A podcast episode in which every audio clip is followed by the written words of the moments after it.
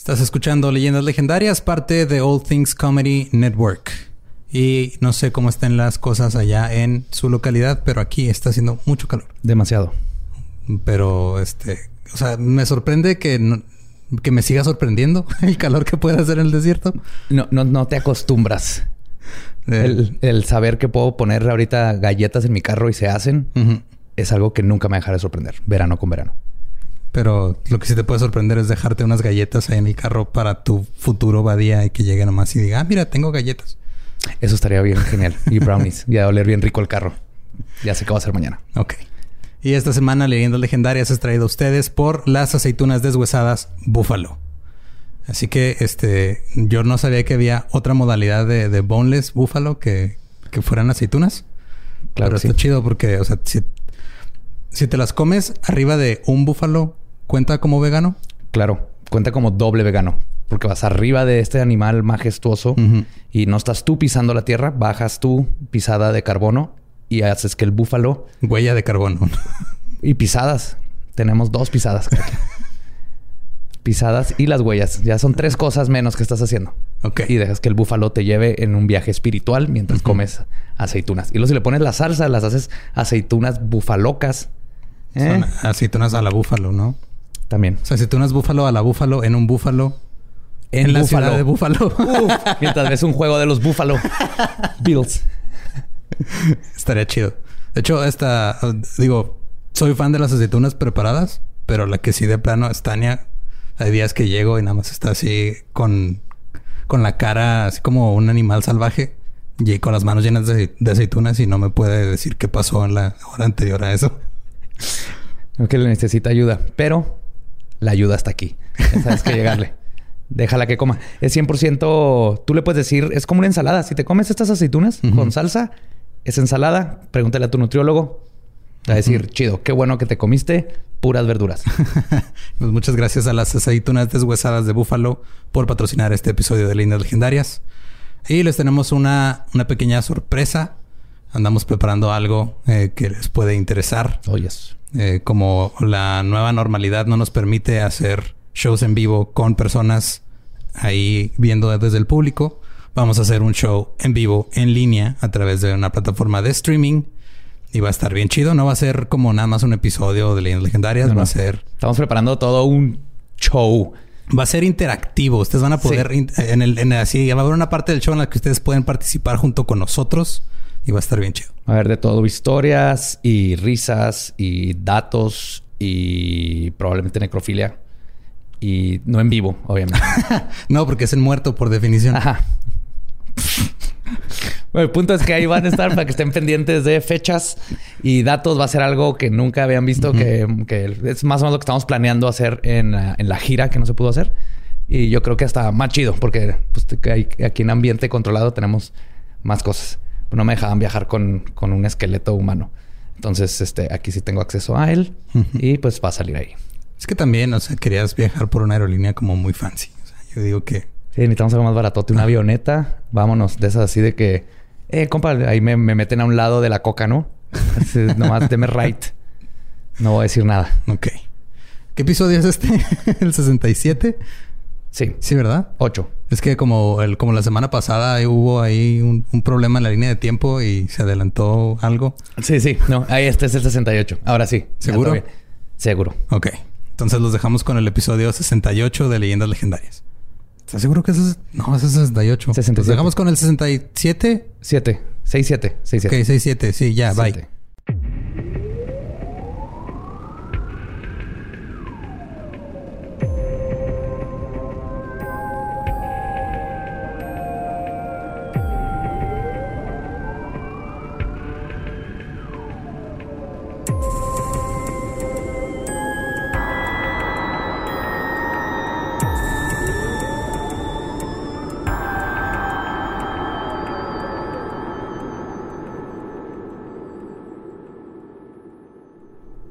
Bienvenidos a Leyendas Legendarias, el podcast en donde cada semana yo, José Antonio Badía, le contaré a Eduardo Espinosa y a Mario Capistrán casos de crimen real, fenómenos paranormales o eventos históricos tan peculiares, notorios y fantásticos que se ganaron el título de Leyendas Legendarias. Bienvenidos a otro miércoles macabroso. Como siempre me acompaña Eduardo Espinosa. ¿Cómo estás, Lolo? Todo este bien, supongo, no sé. Y a mi izquierda en la silla embrujada, Mario Borre. Todo muy bien, ¿Todo bien? Muy bien, gracias. ¿Tú, ¿Alguna novedad? ¿Alguien? No, ¿cuál, no, ¿cuál novedad, güey? ¿Qué, ha pasado en el mundo? El mundo está muy tranquilo últimamente, ¿no? sí. Me di cuenta que pues mis paredes siguen del mismo color. Eso sí es una constante en mi vida. Qué bueno, sí. Bueno, la del baño ya no, pero las otras sí. Y eso, eso me, me, hace sentir mejor en este, en tu este baño parece cuando entras a una nave espacial, güey. Así, y un futurista me gusta, tu baño. Está así de... Está raro que entras al baño de Badía y el espejo te habla, güey. Sí. Y un día me dijo que podía grabar y desde entonces me volteó así tantito. para que no me grabe. ah, yo me saco de pedo y sacado de pedo mucho que se conecta el Bluetooth y de repente te vas a lavar los dientes y luego te empieza a hablar mm. este alguien de un podcast por, la, por el espejo y se te saca pedo más en la noche. Sí. Pues ahí les va, güey. Y cito. Lo que alguna vez creía ya no existe y lo que he visto desafía todo lo que podría imaginar. Al final del día, algunas cosas son reales aunque creamos en ellas o no. Lo único que pido es que la gente mantenga sus mentes abiertas y que no forme prejuicios sobre el evento, los testigos, sin antes haber conocido la evidencia. Cualquier investigador sabe que la primera regla de la investigación es sigue la evidencia. Esta es una cita de Jim Pennington, sargento del Estado Mayor de la Fuerza Aérea de los Estados Unidos, después de su encuentro del segundo tipo, en uno de los casos mejor documentados en el mundo sobre ovnis, y es conocido como el Roswell de Inglaterra. Hoy les voy a contar del incidente Rendlesham. Rendlesham. Oh, sí. Tocan ovnis, caballeros. Sé que este es tu... Sí, está chido porque... Este es tu tamal de rojo. Sí, bueno, aquí sería más bien mi, té con galletitas porque es británico. porque es británico. Ajá. Sí, está bien. Este, caso está bien chido, güey. Yo nunca lo había escuchado. No lo había escuchado. de hecho, poca gente lo, lo ha escuchado. Y antes de, comenzar, que, quiero mencionar mi fuente principal, que es The Rendlesham Enigma. Libro 1, Timeline, de Jim Pennington. O sea, el que estuvo ahí. Junto con Gary Osborne, que es un este, ufólogo que le ayudó a recuperar todo. Pero todo esto viene de la boca y ojos del güey que estuvo ahí presente, güey. La base militar de la Fuerza Aérea Real, o RAF, Woodbridge, está ubicada en Suffolk, en Inglaterra, dentro del bosque de, Rendlesham. La base fue construida en 1943 como un aeródromo militar de la RAF durante la Segunda Guerra Mundial para ayudar a los aviones dañados a aterrizar a su regreso en las incursiones sobre Alemania. Más tarde fue utilizado por la Fuerza Aérea de los Estados Unidos durante la Guerra Fría hasta 1993. Durante muchos años, el ala 81 de combate también funcionó desde la base cercana, Bentwaters, de la RAF, haciendo que Bentwaters y Woodbridge se conocieran como las bases gemelas. Ok. Entonces están son dos bases muy cerquitas. Y el 25 de diciembre de 1980, a las 23 horas, eh, estamos hablando de cosas militares, güey. 23 horas. 23 horas. Pum, pum, pum. Yo de niño descubrí que si le restas 12, te da la hora. Pero el pedo es así de, güey, si supiera restar, sabría qué hora es. sí, batallo. Tardo más en restar porque lo tengo que hacer con mis dedos, pero yo sé que 23 menos 12 son 11. Eran las, 11. Por ejemplo, también al, 19, ¿no? Le quitas 2 al 9 y lo ya son las 7. Y luego ya con ese te, guías. ¿No? Pues yo sí le hago, güey. Sí, yo le quito. O sea, el 20 es el 8, 21, 9, 22, 10, 23. Tú lo hiciste más fácil que yo los militares... No sé cómo sentirme al respecto de esta conversación. yo, no sabía leer, yo no sabía leer el pinche reloj de manecillas hasta hace poquito, güey. O sea, entonces... Pues el sargento del Estado Mayor, Bud Stephens, estaba a cargo de la patrulla de seguridad. Acompañándolo estaba el piloto de primera clase, John Frederick Burroughs. Y fuera de que era Navidad y ellos estaban atorados revisando el perímetro de la base en lugar de estar cenando, era una noche como cualquier otra. Hasta que no. Ambos hombres se dirigían hacia la puerta este del complejo y Burroughs comenta que estaba harto de escuchar las filosofías de vida de Stephens, cuando los dos vieron en el cielo unas luces extrañas, azules y rojas que volaban del este a unos kilómetros fuera del perímetro de la base, sobrevolando el bosque de Rendlesham que lo rodea. Atónitos a lo que estaban viendo, pero sin asumir algo sobrenatural aún, los dos vieron cómo las luces bajaban entre el dosel del bosque, lo que causó que el mismo eh, bosque se iluminara desde adentro. En su declaración, Burroughs testificó que, y cito, eran luces rojas y azules, con las luces rojas que parpadeaban estaban localizadas arriba de las azules. O sea, estaba tan clarito que alcanzaban a distinguir las dos luces una de la otra. El sargento Stephens le preguntó a su superior si lo que estaban viendo era normal, a lo que Burroughs le contestó y cito, fuck no, this is not normal. fuck no, No, no, güey, esto, esto no es normal. De pronto, los dos patrulleros observaron lo que parecían ser dos fuentes de luz diferentes. Una era más blanca y estaba cerca del camino que lleva a la puerta. Y la otra, con las distintivas luces azules y rojas, estaba dentro del bosque. De repente, los dos soldados sintieron lo que describen como, y cito, electricidad estática en el ambiente. Además de un sentimiento. ¿Y se empezaron a besar o cómo? Había química. electricidad. Y luego sigue la química y luego ya. Este, este es muy buen plot para una buena película de gay porn. Burroughs sintió el ambiente eléctrico. Así empieza la de E.T. porn. Qué feo estaba E.T. porn. Sí. La, Además, la escena del dedo, güey. Finger. Y lo brilla por dentro. ¿te ¿lo viste hasta este punto? Como de niño cuando te ponías la, la, linterna abajo de la mano para que se vea roja tu mano.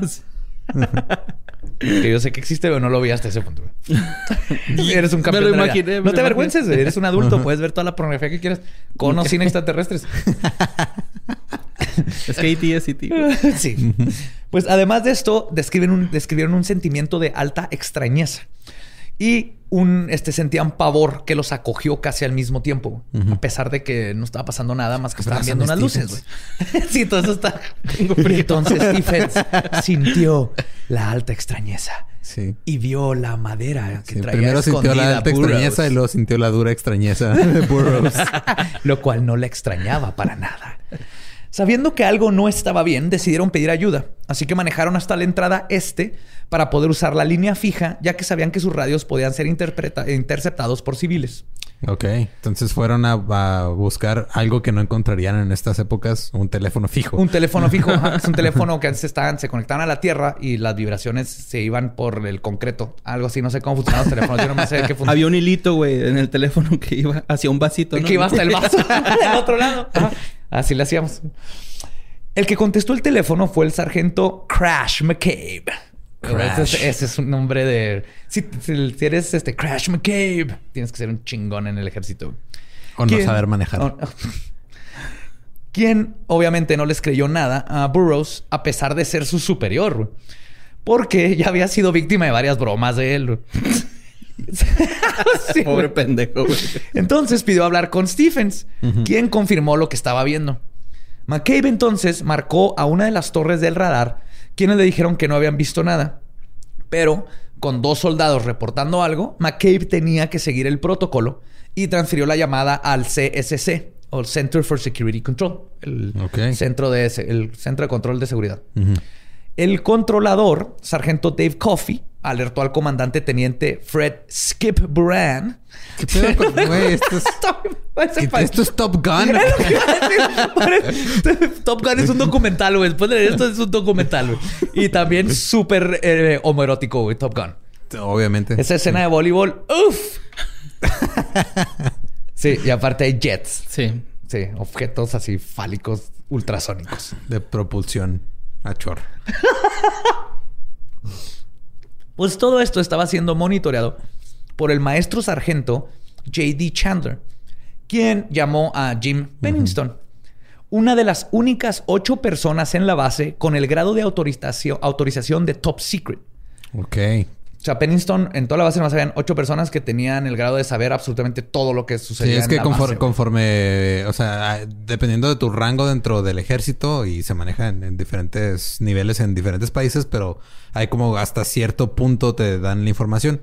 Por eso luego de repente ves documentos así tachados con negro. Quiere decir que esa persona pues no... No puede leerlo. No lo puedes leer porque no tienes el... Pero por ejemplo, Pennington, alguien con, con que te, está de como de clasificado para Top Secret es el que leyó todo y lo tachó lo que no deben de poder leer los demás. Ajá, ok. O si eres del Top Secret... Pero él sí lo le alcanzó a leer. Sí, o sea, va de, arriba hacia abajo. O sea, si tú puedes leer todo, ya tú decides qué pueden leer los demás. Entonces ya lo van ah, También si tienes esto de Top Secret, tú sabes dónde está, dónde guardan el papel de baño bueno en la base militar. El sanitario que está aislado para que te puedas pedorrear a gusto. Ah, pues eh, Pennington estaba comiendo su cena navideña y no estaba muy contento de que le pidieron que saliera. Ah, yo creí que no estaba contento porque en sí la, la, culinaria británica estaba en la chingada. Sí, no, güey. Yo creo que estaban comiendo...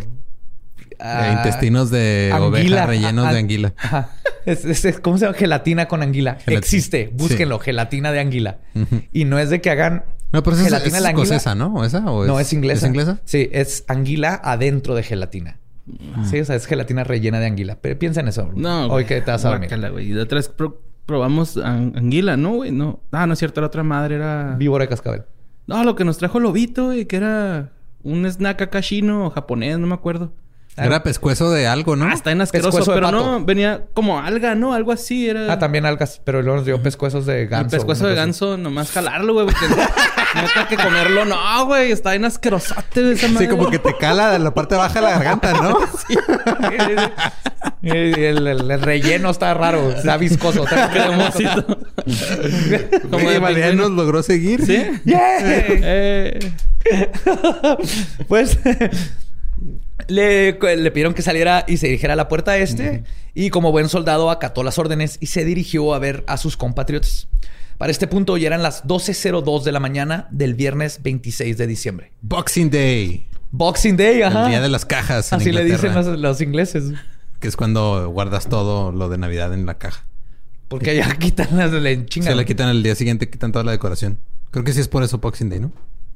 Es que tiene que tiene que ver con que empacan cosas, pero no me acuerdo exactamente si es lo Asumo que, ajá. es lo que yo siempre he sabido. y también es el día donde hay un... O sea, es, es como... Ya ves que en, Estados Unidos, después del Día de Acción de Gracias, el, Black Friday hay un chingo de juegos de fútbol americano. Ajá. En, en Inglaterra hay un chingo de partidos de soccer, güey. Ah, claro. Allá le dicen soccer. Es el Boxing Day. Allá le dicen fútbol. Ah, no, fútbol. Sí, es cierto. Soccer es el gabacho. Sí, cierto. Perdón, perdón.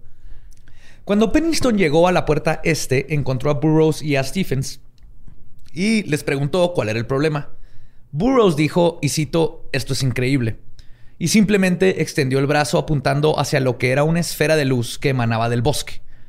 Pennington había estado presente en por lo menos 30 o 40 accidentes aéreos durante su carrera, y lo primero que pensó es que quizás un avión A-10 se había estrellado, aunque se le hizo extraño que no había ni humo ni olor a quemado. Ok. ¿Cuáles son los A-10? ¿Es algún modelo más chiquito, ah, como más avionetesco okay. militar? Mm.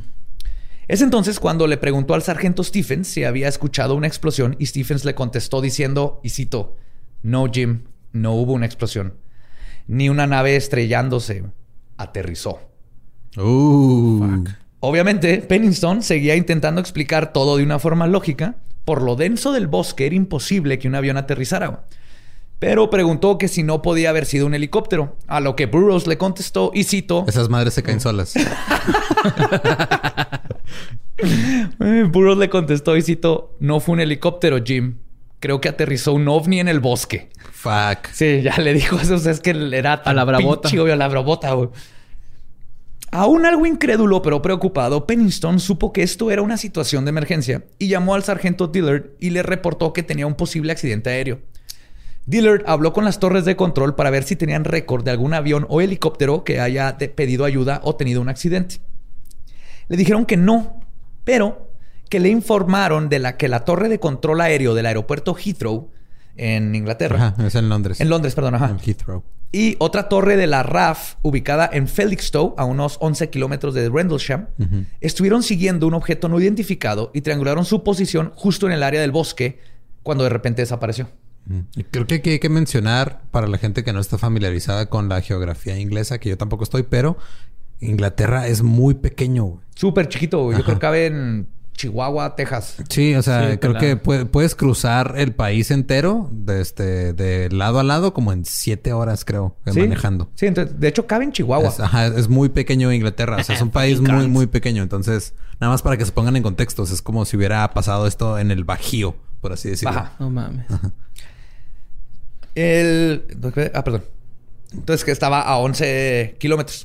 Con esta información, Pennington recibió la autorización para ir a investigar, dentro de lo que era territorio británico, porque ellos eran gringos en territorio británico y le estaban podían estar en la base, pero ya para ir afuera y hacer cosas militares fuera. necesitaban autorización. Oye, al, principio dijiste que eran bases gemelas, ¿por, ¿por qué? Eran dos, son dos bases que están muy cerquitas una de la ah. otra. Y este, así les dicen las bases gemelas. Pero las dos son inglesas, pero las dos tenían personal gringo. Y a esto les cayó un ovni, ¿no? Acá. Sí, güey. pedo, güey. Sí, sí. Y se pone muy chingón, güey. Sí, es que, o sea, cuando estás usando una base militar como... O sea, en un país que no es en el que tú estás, no puedes nada más salir a hacer cualquier cosa porque es un pedo. Tienes que pedir de hecho, permiso. De hecho, ni siquiera podían salir con sus armas, güey. Ajá, tienen que dejar las armas ahí porque no. Ya saliendo de la base ya estás en otro país donde tienes sus propias reglas y. Ya. Sí, es como, como consulado, tipo. Ándale, como, consulado, o como Guantánamo en Cuba. Arre, arre. Ándale. Pues eh, Pennington apuntó en su libreta, y cito 1220, notas de respuesta, aeronave, accidente aéreo, adyacente a la puerta este. Me encanta porque todo está apuntado porque son militares, güey. Tienen las, horas exactas. Y salen y, vi las fotos de todas las notas de Pennington, güey, que estuvo haciendo al momento. ¿Y, son a mano o acá en A mano. y ah, luego, sí, ahí están las fotos a mano y luego pues ya la transcrito en el libro. les dan, les dan así un, cuaderno con, con portada de camuflaje. y no, se les pierde bien cabrón, güey. Sí, chingado, lo había dejado aquí a un lado del árbol. Ah, puta madre. ah, qué pendejo otra vez. qué perilla, güey. Pennington ordenó a Burroughs a quedarse en la puerta junto con el sargento McCulley y el piloto O'Hare, quienes acaban de llegar como apoyo, e instruyó a Stephens y al piloto Ed eh, quien también había llegado con el apoyo, a que lo siguieran para investigar. Stephens contestó y citó, no, no, ni de pedo, güey. no fucking way. Así que Burroughs se ofreció para acompañar a Pennington. Y junto a ellos se unieron, este, perdón, el, sí, el que se fue fue este... Stephens. Burroughs. Stephens dijo que no, ni pedo. Ah, ok, ya. En el camino, Pennington estaba informando a Control sobre la situación y reportando que probablemente se dirigían hacia un fuego en el bosque causado por alguna aeronave pequeña que se estrelló. El buen Burroughs eh, entonces interrumpió indignado diciendo, y cito, ni de pinche pedo era una aeronave, aterrizó, estaba flotando y aterrizó. Burroughs es mi animal espiritual, güey. Ahorita van a ver. Este Burroughs es todo el pedo, güey. Cuando llegaron a donde comenzaba la línea de árboles del bosque, tuvieron que abandonar su vehículo y continuar a pie. Para las 12.51, Pennington tuvo que mandar de regreso al vehículo a Cabansang porque los radios de todos estaban mostrando interferencia, mientras más se, adentraban en el bosque.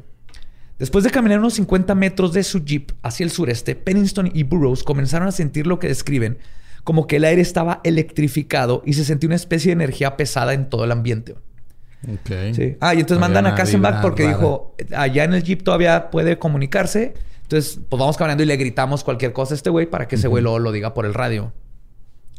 Los dos describen que se sentía como estar entrando a un área con un campo electroestático muy fuerte. El cabello de sus cabezas, brazos, cuellos y todo su cuerpo estaba de punta, y su ropa mostraba el mismo efecto. Además, con cada paso que daban hacia la luz, la caminada se volvía más laborada, como si estuvieran caminando en agua que les llegaba hasta el pecho. What? O sea, como que estaba denso todo. La, atmósfera estaba densa. Ajá.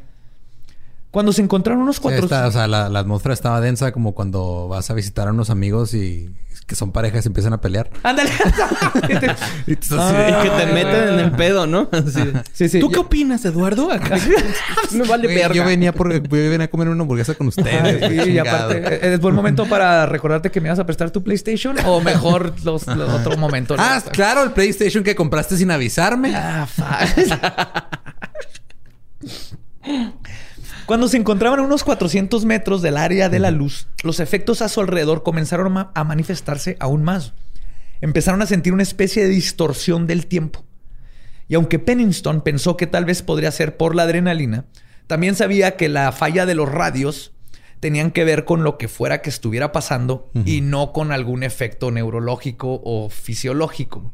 Entonces ahí está en padre que estás leyendo el vato como militar así estricto, top secret. Imagínate todo lo que...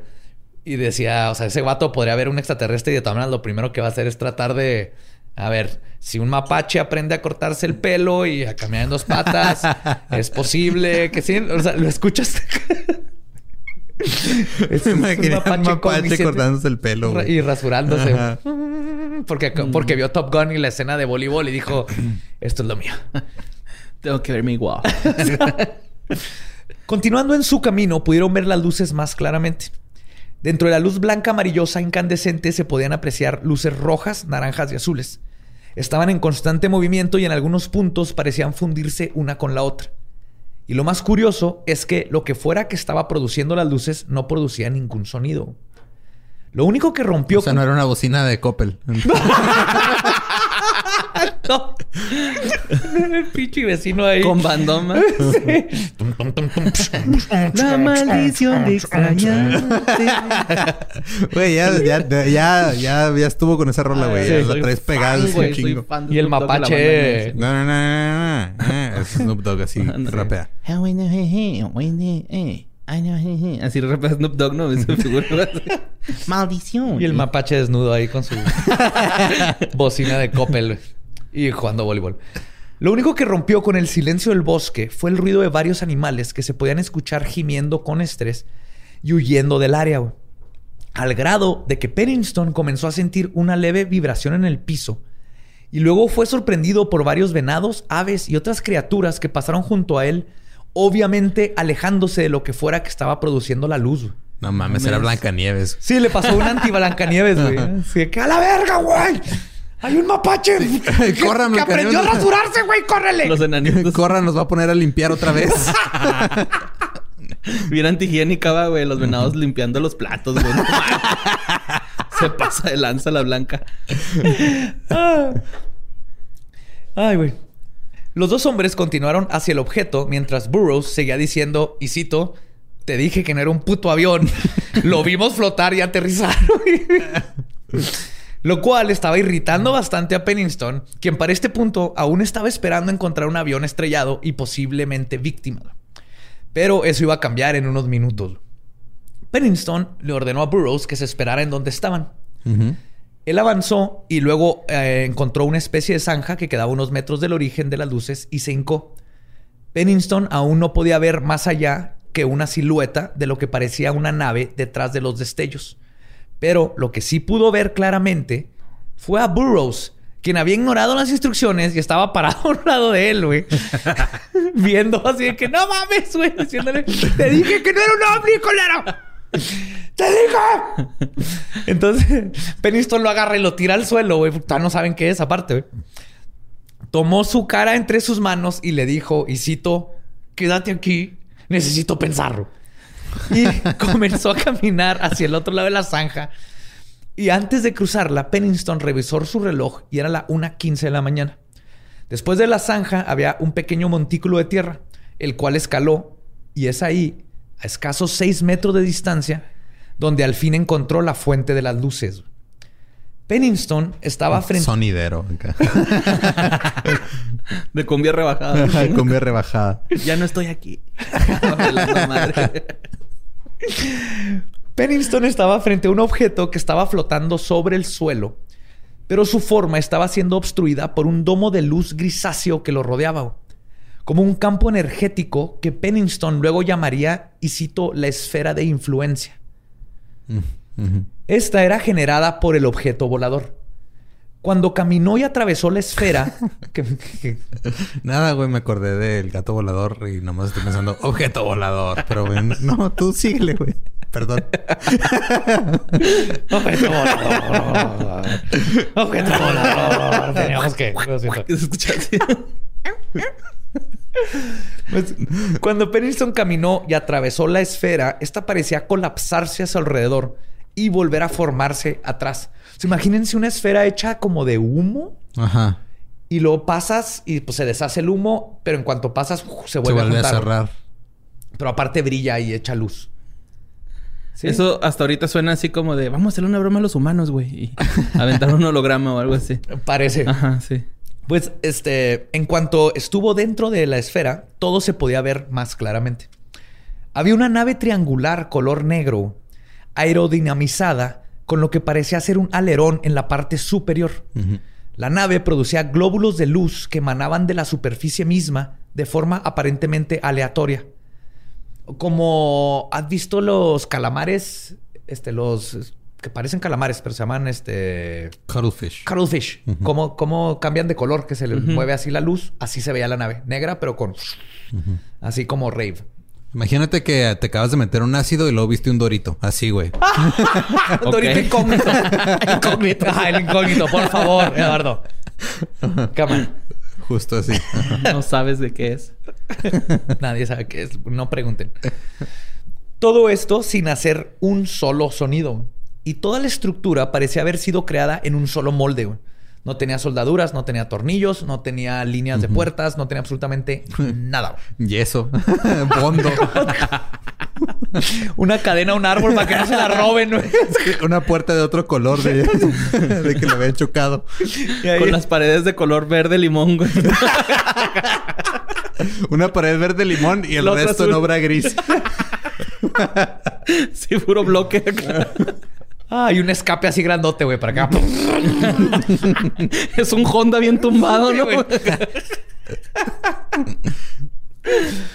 Además de que adentro de la esfera de influencia, todos los sonidos externos, los animales, el viento, los árboles, habían desaparecido. Güey. Pennington dice que ni siquiera el sonido proveniente de sus pasos era perceptible. Güey. Era como una cámara anecoica. Exacto. Nada, no escuchaba absolutamente nada. De repente. Ni se escuchaba cuando abrían la chela ni no. Nada. Ahí, ahí, Peniston pudo haber abierto la chela sin que se escuchara en, en, todo el podcast. Y lo hice lo más despacito que pude. Deberíamos grabar ahí.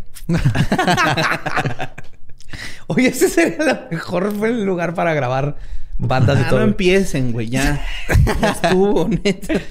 De repente, a unos tres metros, Pennington vio a Burroughs que de nuevo no había hecho caso y que estaba, parado justo afuera. Estaba pegado en la esfera, güey, por afuera. Es como cuando le dices a tu perro, quédate ahí, pero tu perro va atrás de ti y te sigue porque quiere ver qué está pasando. Güey, es como si le dices a Badía, quédate allá, voy a ver el ovni. No me voy a quedar allá, güey. Yo voy a estar pegado ahí, tal vez tocándome poquito. Y el güey, no sé, no sé cómo reaccionaría. No sé qué tan erótico sería un contacto de esa distancia. Que no tienes sueños, hazte para allá. Yo solo quiero tener el copete bien parado acá. Así me lo he imaginado todo este tiempo, güey. Como Skinner rudo, güey. Pues este estaba parado fuera de la esfera y parecía estar inmovilizado viendo hacia la luz. Por más que le gritó, parecía que el sonido de su voz no podía escapar la esfera, güey. O sea, Pennington le gritaba. ¡Burroughs! Y no salía de la esfera. Sentado, cabrón. Y no salía, ajá, porque Burroughs no le hacía caso. A pesar de que Pennington estaba preocupado por su compañero, sabía que lo más importante era evaluar lo que estaba sucediendo para saber si se trataba de una amenaza y tener algo que reportar a sus superiores. Continuó haciendo anotaciones y tomando fotos. Pero mientras más se acercaba a la nave, más sentía la dilatación del tiempo. Y del ano. ese era yo. Ese era yo estando ahí. Ah, ¿Qué es esto que estoy Bueno, más bien sería la antidilatación porque se te va frunciendo más, ¿no? True. Sí. Bueno, bueno, depende. no, yo creo que, Badía se emocionaría más, güey, si ve un ovni. Sí, a mí me salen otros dos pezones y todos se paran.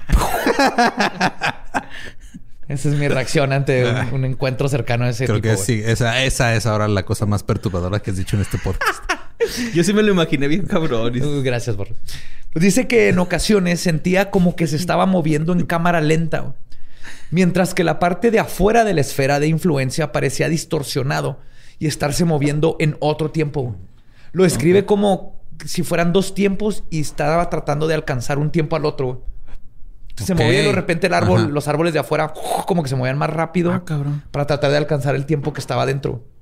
¿Pero se movían por el aire de fuera de esa no, zona? No. Se movían raro. O sea, los movimientos de afuera como si, como, si adentro, o sea, como si dentro de la esfera estuvieran pasando las cosas a otra velocidad en, cuanto a tiempo que afuera. Eh, eso pasa con algunos insectos, güey. ¿eh? Ven la tierra más despacio de lo que... Las moscas, pues por eso nos puedes matar a las culeras. Se mueven a madre porque a ti te ven así. Tú crees que vas a madre y la mosca es así de... sí, Todavía te tira un dedo, te echa un pedo y se va. Y según tú ibas a madre. Hasta que le echas right. Por más que Pennington quería justificar lo que estaba viendo de una forma lógica, no pudo. Y después de anotar cosas como, y cito, fuselaje de la nave, coma, negro, coma, como vidrio, coma, superficie desconocida, o, y cito, alta electricidad estática en la ropa, piel, cabello, Finalmente se dio por vencido de intentar normalizar la situación. Y notó qué vergas está pasando. ¿Por qué tengo otros dos pezones? ¿Quién es este bigotón de pelo azul que está erecto atrás de mí? ¡Peniston! ¡Peniston! Y el Ahí atrás. ¡Oh! ¡Tócate los otros pezones, güey! ¡Burroughs, Kyle! Como perrito, así seis, güey.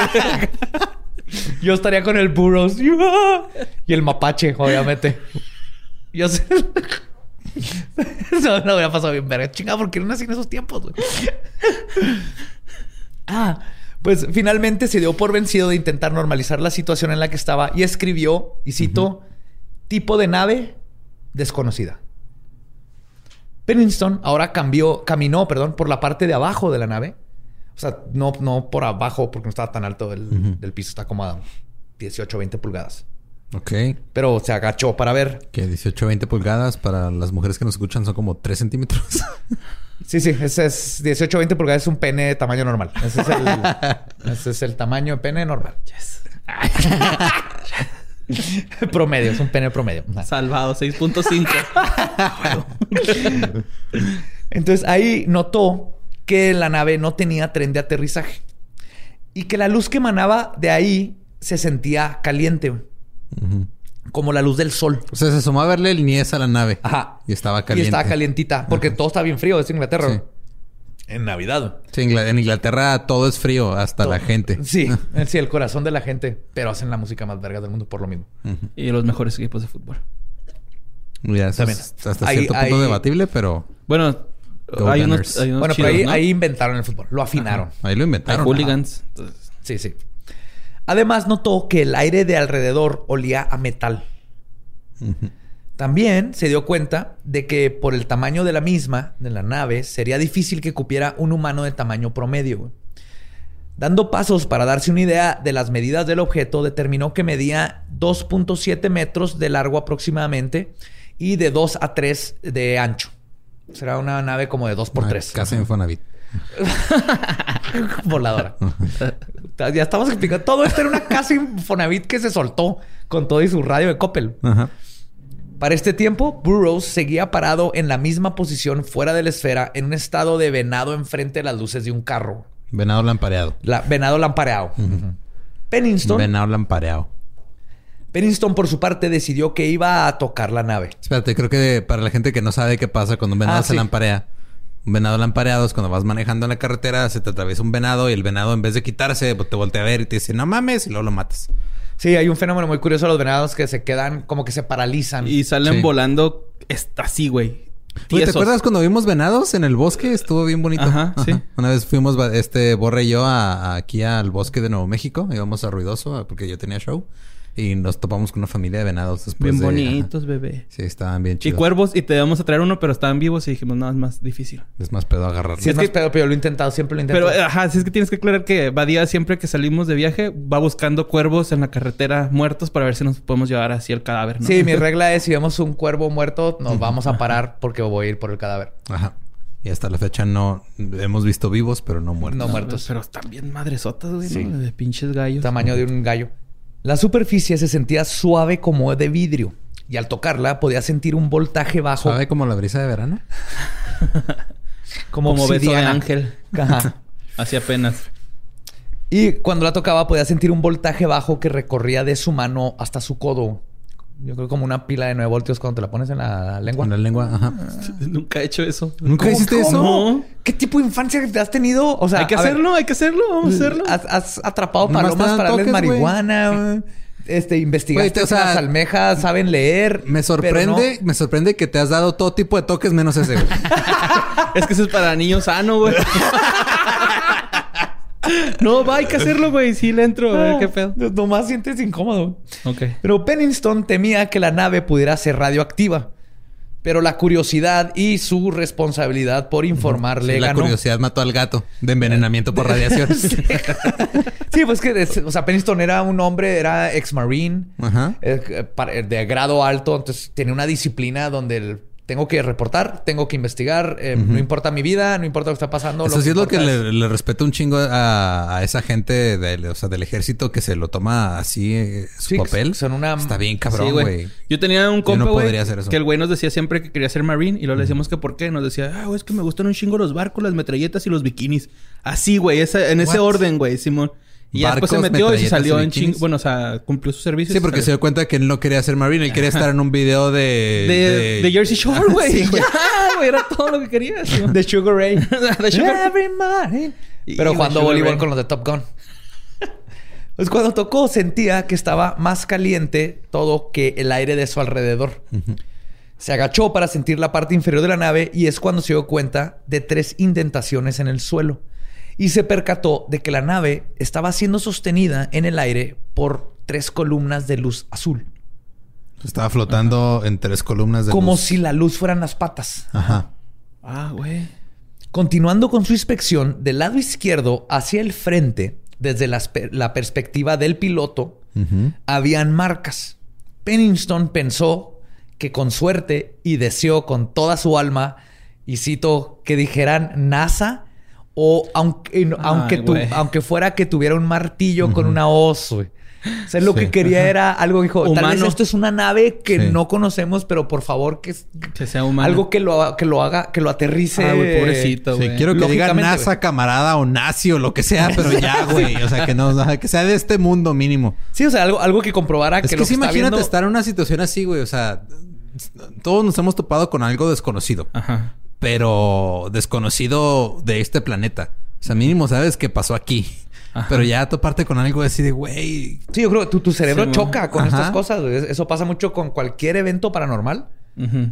si, es, si es muy obvio, o sea, si, si de repente ves una, una aparición de un torso, tu cerebro va a tardar en captar lo que está viendo porque no, no es algo que deberías de estar viendo. Sí, de hecho, ya en ese momento es cuando cierras el TikTok de Barba de Regil y ya te vas, a, te vas a vivir tu vida. ¡Sonríe! ¡Sonríe! Ese, torso no, ese torso no es normal. ¡Aprieta la vagina! ¡A la verga! ¡Oh! Así musculosa. Güey, tiene músculos en los párpados. Esa... Güey, imagínate darte un body shot de Bárbara de Regil en su abdomen. no, güey. ¿Sí sabes que, cómo se hizo rica? aprieta carbón con, y lo hace diamantes. ¡Ah! Haciendo ejercicios kegel. Lleva seis diamantes hasta donde yo sé. Como ostra, pero con diamantes. sí, también perlas. Pues no eran símbolos de la NASA ni de nada reconocido, güey. De hecho, eran unos símbolos muy extraños que le pedía este, a Gabriela, que es experta en, símbolos cósmicos, que los describiera. Y según ella, es una pieza de Tetris chueca un juguete de jirafa minimalista, eh, un instructivo de IKEA con tornillo, un tipi exclamando y la vista transversal de un tope mal hecho. Esos son los símbolos. Y a mero arriba había... Es un círculo. es, Un, círculo con un triángulo y tiene... De, pura casualidad, ¿no te buscaste en, Google la gente que se ha tatuado esos símbolos? Hay un chingo de tatuajes de esos, güey. Me imagino. Y de hecho, para los que no... La portada del episodio tiene estos símbolos. Y de todas maneras, pues ahí van a estar en los show notes los símbolos. Ah, cabrón. Ajá. Pues, si no han visto nada de eso, imagínense lo que les acabo de decir. En la mañana del 26 de diciembre, aproximadamente a las 7.20 de la mañana, Pennington y Burroughs fueron a dar su reporte al capitán Verano. Ah, antes esto se me olvidó completamente. Este se salió y luego la nave se le vieron cómo se levantó y se fue. Ah, la brava. Sí, güey. Entonces van a dar su reporte. Y luego, ah. es que sí, o sea, fue como, digo, de lo que recuerdo de ese caso, más que nada son esos símbolos, porque el güey los copió tal cual, los puso en, su. O sea, lo que les enseñé en, su reporte, en su bitácora. Están en su libreta. Y están, o sea, el güey se, tomó el tiempo de, tomarlos así bien cabrón. Y pues por eso hay gente que, se lo ha, se lo ha tatuado. Y este, y luego ya después de que, bueno, según lo que recuerdo de, este caso, Después de que salieron de ahí, vieron que esa madre se fue. Y luego hay un periodo de unas horas en las que yo supongo que estaba procesando lo que había pasado. Eh, o no sé si tenía que ver con la distorsión de tiempo dentro de la esfera. Que ya cuando van a dar el reporte en la madrugada, ya habían pasado como creo que cinco o seis horas desde que llegaron, ¿no? A la sí, Así es. No mames, o sea, pasó mucho más tiempo. Ajá. Como la película. de hecho, el reloj de, de Burroughs, a pesar de ser de cuarzo, estaba 45 minutos atrasado. Ah, güey. El cuarzo es, o sea, no, no se atrasa, güey. Como esta película de Aliens también, güey, ¿no? Que es medio romanticona. Que dejan caer así una esfera con un. con una especie que da vueltas y luego. Alien. A la de contacto. Ajá, sí, que dice que ah, con se grabó pura que la mandan. que es puro estática, ¿no? Sí, pero que se grabaron 11 minutos de estática. Ajá, sí, man. Esa, esa, película está chida, güey. De hecho, es como desde el 97, creo. Ajá, sí. Es como Amor y Aliens. Está chida. Ajá. Está basada en un libro de Carl Sagan. Sí. Ah, ok. Oh, y una cosa muy importante que me faltó decirles. La, los símbolos estaban como en bajo relieve en el material. Y cuando tocó este, Pennington, uno de los símbolos, una ola de unos y ceros empezaron a llegarle a la cabeza. Ah, cabrón. Sí, en cuanto lo tocó, empezó a, como a este, visualizar 1, 0, 0, 0, 1, 1, 1. Sí. Y eso fue lo que hizo que soltara, y dijo... Ya sé lo que significa la vida. No, dijo a la verga y se fueron, güey. Desde ese día se puso lentes oscuros y una gabardina, güey. Y andaba de mamador por la vida ahí.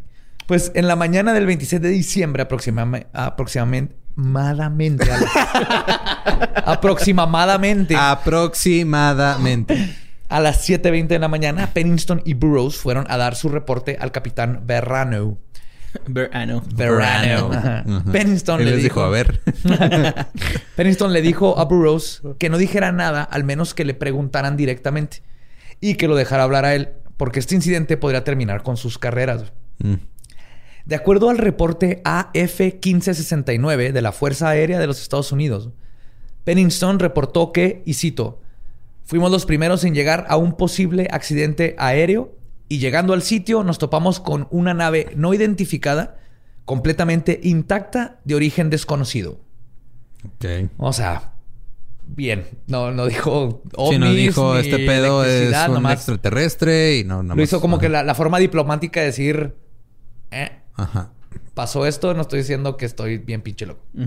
El capitán Verano no se notó sorprendido y parecía comprender perfectamente las cuidadosas palabras escogidas por Pennington para describir el incidente y prosiguió a decirles a los dos hombres, y cito, no existe una forma prudente de, de reportar esto, caballeros. La experiencia que ustedes tuvieron esta noche ya no es algo que se pueda reportar a través de los canales de la Fuerza Aérea. Después de esto, comenzó a platicarles del proyecto Blue Book, uh. que es el, proyecto cuando estaba Alec Hynek, que es cuando el gobierno empezó a investigar todo el fenómeno ovni y estaba en estos tiempos todavía activo. Sí, no la serie del History Channel, es... es, eh, agarran el nombre para hacer chingaderas. Sí. Pero...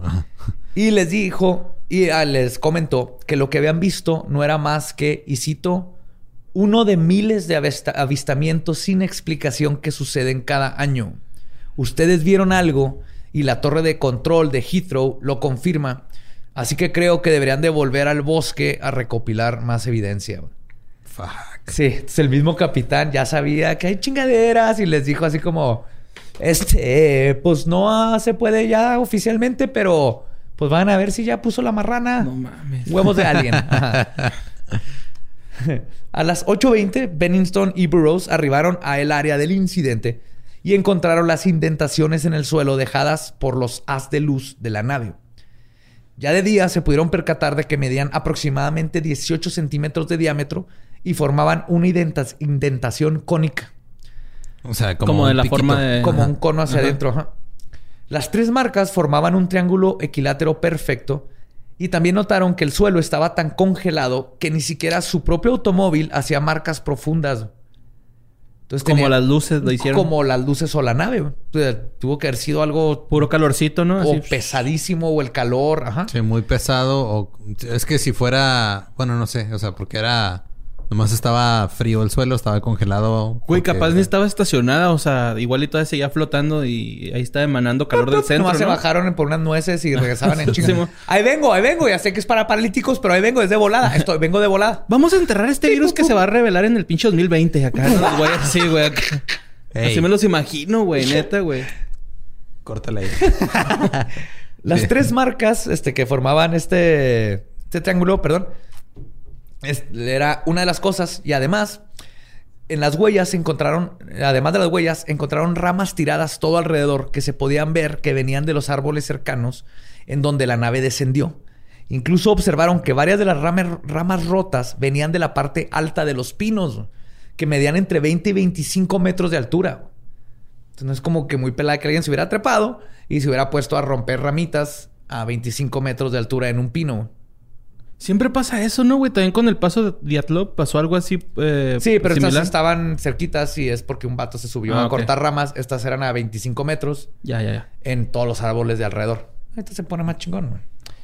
Después de hacer su reporte, los dos hombres decidieron ir a sus casas a dormir y tomarse una ducha. No habían dormido. Güey.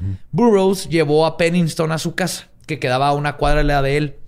En el porche de la casa de Pennington estaba su esposa, María Pennington Burroughs la saludó desde el jeep y luego le gritó, y cito, ¡Vimos un ovni!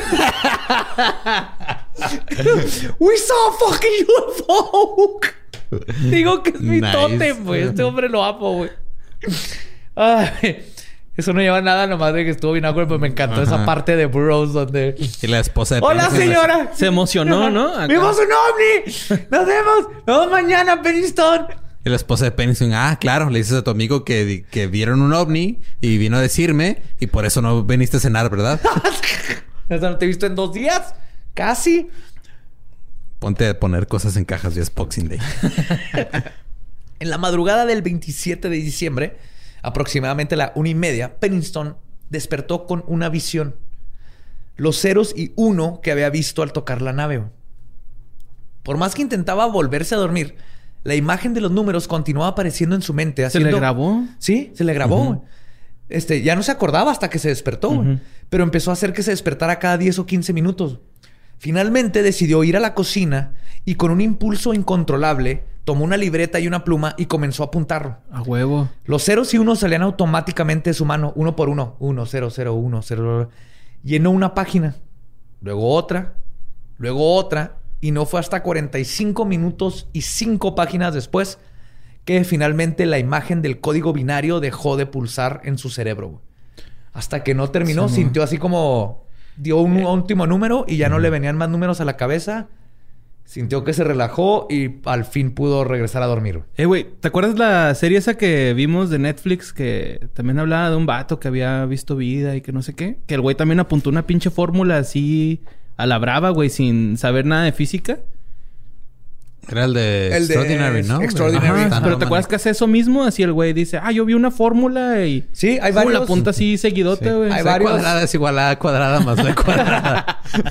hay varios contactados o abducidos que, que, expresan este tipo de, de fenómeno. Este tipo de escritura automática. La puedes adquirir con magia. Es un tipo de... como técnica pero. Ah, pues Betty Barney Hill. Sí, lo hizo Betty. Betty también reprodujo un mapa estelar que no. Al menos que estuviera muy cabrona. Es más, todavía tenía estrellas que todavía no, no, se sabían. Ajá. No, pues sí existían. Bueno, no se sabía. Sí, ya. Sí existían, pero no se habían descubierto. No se habían descubierto.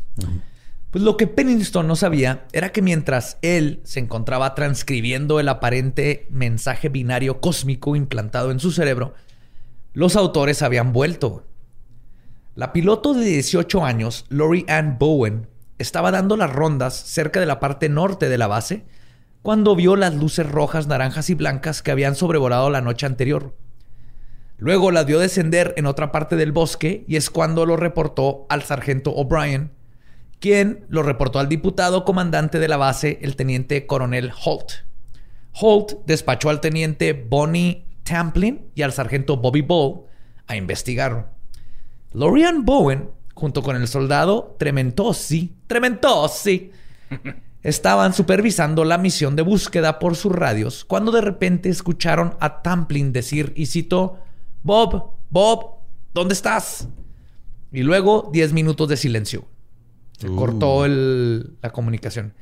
Tamblin luego contó que iban manejando en el jeep cuando un haz de luz iluminó al automóvil, seguido de una esfera pequeña de color azul que pasó volando a pocos metros de ellos. Y en este punto, el teniente, bueno, la teniente Tamplin se bajó del jeep y corrió despavorida de la escena dejando su arma de fuego en el jeep. ¿Por qué, güey? Y, esto es importante porque son reglas que no, no haces eso. Lo menos un marine. Te entrenan toda tu vida para que no hagas esas cosas. Entonces, esto nomás habla del pavor que eh, sintió. Acuérdate Full Metal Jacket, ¿no? Sí. Y de hecho, después de este incidente, Tamplin fue revelada, relevada de su puesto y no la volvieron a ver jamás dentro de los militares. Pues que se mamó, dejó su rifle, güey. Ese mismo día, a las nueve y media de la noche, el teniente de seguridad de escuadrón Bruce Englund, un hombre descrito como maduro, con carácter fuerte y sensato, irrumpió en una reunión en el club de oficiales, visiblemente asustado y totalmente fuera de su porte. Se acercó al coronel Holt y le dijo, y cito, They're back. Volvieron. No mames. El coronel Holt. sí, o sea, Holt. Holt volteó el McRib. ¡Fuga! todos corriendo. Cancelen todo. Olviden el caviar. sí, o sea, ya es la tercera, es la tercera vez, güey, que, que reportan este pedo, El coronel Holt decidió ir a investigar lo que estaba sucediendo para intentar resolver toda la conmoción que había arropado a la base por los últimos tres días. O sea, el güey ya estaba de que Sí, chingado. Tengo que resolver este pedo. Ajá. Sí, ya van muchos, ya estuvo. Formó un equipo de cinco personas que incluían al sargento Ball, al teniente England, el sargento Nevels, el sargento Bustinza y partieron a la zona donde se había reportado el tercer aterrizaje. Bueno, técnicamente el segundo, sí, porque fue aterrizaje, avistamiento, aterrizaje. Cuando iban en camino, se percataron que habían 50 o 60 personas de la base ya monitoreando de una forma u otra la situación sin, supervisión. Ya Esto ya era un desmadre, güey. Que es lo más cabrón. O sea, hay un chingo de testigos para todo este caso. Cuando Holt y su equipo estaban a unos 40 metros del punto de impacto, el coronel comenzó a grabar lo que estaba viendo. Y esto es lo más vergas, güey. Pueden buscar y está la voz. O sea, trae una grabadora de mano y está grabando todo lo que está viendo. Este vato que fue a tratar de decir están mamando. Ajá. Y no le salió. y cito, nuestras luces no sirven, los radios tampoco. Mandaré traer más luces mientras, mientras tomaremos medidas con el contador Geiger. Cuando llegaron a la zona, encontraron el mismo tipo de depresión en el suelo que había reportado Pennington. Tres círculos que formaban un triángulo equilátero. Esto era en otra zona. El mismo tipo de depresión. Hay un disco de panda ahí tirado. Mi Mi alien no me quiere ver. Somos aliens y estamos de vuelta. ¿Es a quién se lo plagiaron? ¿A los aliens? Cuando tomaron medidas, las indentaciones no marcaban alto en el detector. Pero al medir la radiación justo en el centro de las tres, el detector de radiación comenzó a detectar bastantes este, grados muy altos. De radiación. Sí. O sea, el detector de radiación empezó a hacer su trabajo. Básicamente. sí hay. Es un que chingo. Se, pone Suerte con eso. sí, sí, sí. Se pone muy redundante cuando hablas de detectores de radiación, detector de radiación al grado de que el operador del detector, Nevels, dijo, y cito, a la verga, a qué radiación. ¿Cuál es la palabra británica para verga? Well shit. Well shit, ah, así. Sí, pero es to the cock. ¿Qué radiación? To the cock. That's radiation. Eso no fue inglés, eso fue, como escocés, irlandés. El teniente England luego apuntó a unas abrasiones que tenían los árboles. Y cito, Coronel Holt, cada uno de estos árboles que están cercanos a lo que asumimos fue el lugar del aterrizaje, tienen abrasiones apuntando hacia la misma dirección, hacia el centro. Y estas citas que estoy haciendo vienen directo de las de la grabadora de voz. Holt luego se escucha diciendo, y cito, déjame ver, qué extraño, nunca había visto este tipo de daño en un árbol. Toma una muestra. Otro detalle importante que está documentado en la grabación de Holt es que England apunta a que todas las marcas en los árboles, además de apuntar hacia el centro, estaban también a la misma altura. Exactamente. Las marcas eran circulares con un diámetro de unos 40 centímetros y estaban situadas aproximadamente a metro y medio de la altura del árbol. Y la savia del árbol que había salido estaba completamente cristalizada. Lo cual sucede, pero tarda mucho tiempo. Mucho tiempo, al menos que le apliques calor. Mm. Calor. ¿Al revés? Sí. Órale, no sabía, güey. La cual, este, al ser examinada, esto es lo más cabrón, por un detector, con el detector de radiación, marcaba cuatro clics. Así le decían. ¿Cuántos clics daba? Es como eh, te, estaban dando las, las, medidas de radiación. Mientras que la parte posterior del tronco no daba ningún clic. Ok. Sí, ahí vienen las, las medidas así de que eran tanto, pero en las grabaciones Se hablan de están marcando seis Datsuns. ¿Qué hacemos? Sí, por ejemplo, ponle que lo que sí eran como eran como 10 clics. 10 clics este mamás te corre de aquí. no hay radiaciones, ningún clic. Este está dando cuatro clics enfrente del árbol, justo en la marca, pero atrás del árbol no había clics. había radiación en la mancha, en el en la herida en el árbol, en la abrasión, pero atrás no había nada de radiación. Su investigación y documentación de la zona fue interrumpida, igual que con Pennington, por los ruidos de los animales del bosque en aparente estrés. Decidieron seguirlos y describen la misma escena. Animales de todo tipo huyendo de lo que claramente era otra esfera. Eh, pero en esta ocasión dicen que era el tamaño de un automóvil que estaba flotando cerca de un rancho. Holt, junto con England y otros dos hombres, corrieron a investigar. Llegaron a la propiedad y comenzaron a brincar cercas para intentar llegar al objeto. Pero antes de alcanzarlo, simplemente desapareció. O por lo menos eso pensaron. A las 3.05 de la mañana, los radios de todos los soldados comenzaron a sonar. El objeto, junto con otros dos, habían brincado del área de la base de Woodbridge y aparecieron en la base gemela Bentwater. No mames. Donde la torre de control los estaba detectando. Ajá, monitoreando, ¿no? Sí. De repente brincaron de nuevo a Woodbridge. Y ahora no solo eran esferas de luz. ¿Pero en chinga ese pedo? Sí, eh, fue así del... ¡Pum! Parpadeo. y lo eso en el radio. ¡No mames! Oigan, este... Woodbridge, estamos viendo... Eh, Bentwater, acá en Woodbridge estamos viendo estas madres. ya no están. las estamos viendo nosotros. Así estaba. Y son distancias no hay una nave que pueda hacer eso. Más que nada detenerse, güey. Ay, güey, me está dando miedo. Sí. che, DeLorean. Culo. Pero... Ay, chupo, güey. ¿Cómo? Tenga, güey. Caballeros. Caballeros, te estamos hablando Te lo pruebo, güey. ah, pura pinche educación y etiqueta aquí en este Perdón por matar el pinche. Me encanta, Estoy bien entretenido, pinche Lolo. Bien chingón. ok, entonces. Me está haciendo mi trabajo. A mí que, a mí que me dices. Nada que justificar. Cuando regresan a Woodbridge, ya no solo eran esferas de luz. Ya había. Lo que parecía ser tres lunas crecientes se materializaron en el cielo, moviéndose en patrones angulares aparentemente al azar. Al poco tiempo se reveló la forma completa de las naves. Eran circulares, con luces, con claras luces multicolores en sus costados. Y parecía que estaban buscando algo. Y cito, les voy a dar toda una, una conversación entre dos. Holt, entre Holt y Ball, que era otro de los que estaban. Holt, se mueven hacia el norte. Ok, ahí vienen. Ball.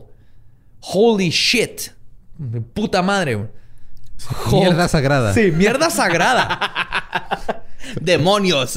Recorcholis. Coño, que me cago en la hostia. Así le dijo. Si lo hubiéramos traducido en, en castellano. En castellano. Que me cago en la hostia, Holger. Viene el platíbolo. Joder. Joder. El platíbolo volador me ah, está chupando las bolas. ¿Te acuerdas de esas galletas? Sí. Qué culeras habían. Pinche emperador de limón así igual, ¿no?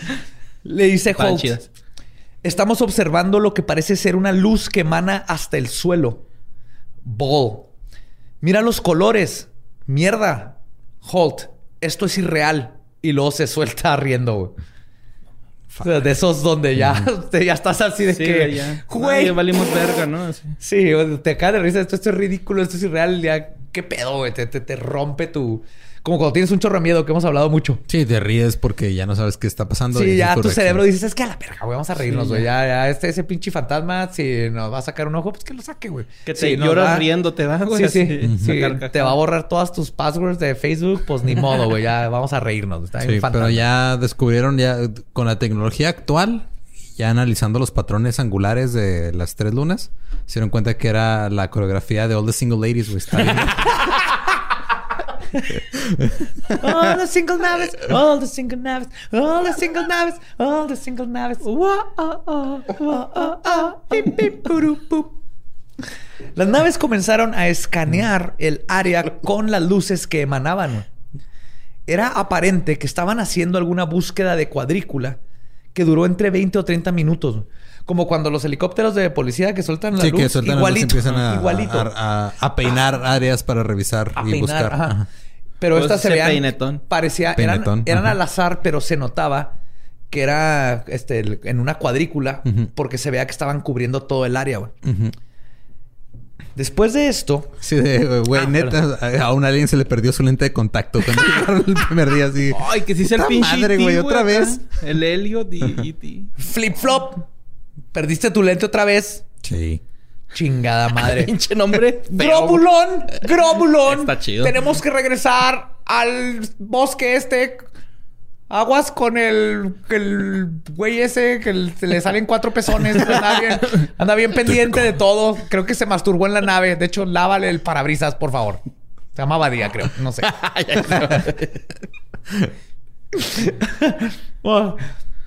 Pues empiezan a escanear el área y era aparente que estaban haciendo alguna búsqueda de cuadrícula que dura 20 a 30 minutos.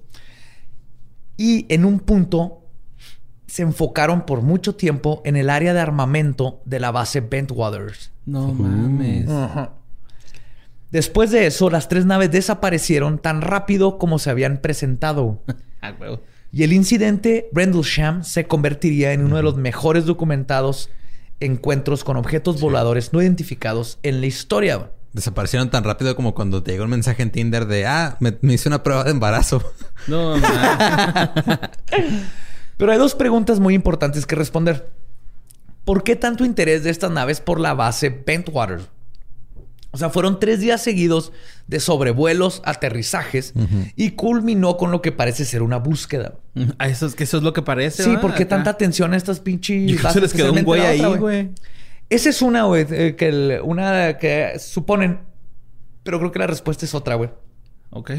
Porque la respuesta puede ser que la razón por la cual este incidente fue, de hecho, escondido o suprimido, suprimido por todas las autoridades. Porque el, ahorita platicábamos, este, antes de grabar, este Pennington batalló un chingo para sacar esta historia. Fueron como 30 años para poderla sacar. Y, no, y al parecer no tiene que ver tanto con este, esconder a los extraterrestres o esconder la verdad. Aquí lo que estaba pasando probablemente es que, si recuerdan, esto sucedió durante la Guerra Fría. Y los estadounidenses estaban operando en terreno británico, los cuales se promulgaron neutrales con la situación, por lo menos oficialmente. Pero resulta que la base Bentwaters escondía ojivas nucleares de los Estados Unidos, las cuales estaban guardadas en el área de armamento de la base. Por eso se culiaron, ¿va? Donde las naves mostraron interés, donde estuvieron checando, güey.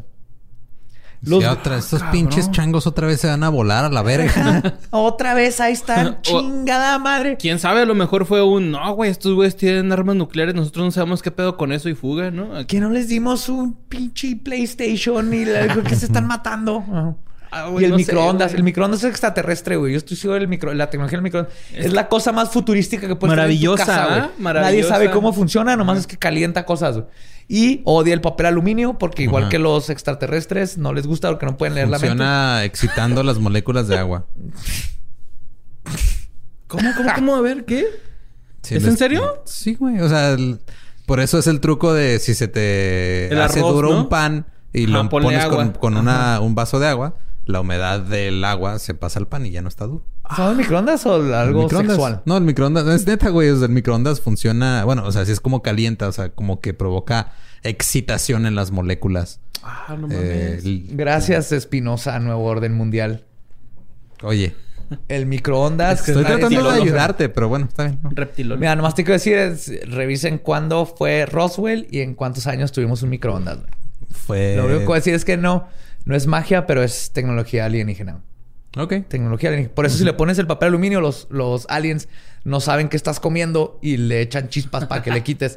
Porque todo esto es para saber qué comemos y luego nos lo van a vender. Ya cuando los alcancemos van a tener todos los restaurantes listos en Plutón y así para vender. Es mercadotecnia. Se llaman Applebee's. Todos de microondas, güey. ¿O chilis? Ay, güey. Pues bueno, regresando a lo que estaba, güey. Ya después de esta conversación no podemos criticar nunca más a Pati Navidad. No, Pero sí, resulta que tenían este, ojivas nucleares. Güey.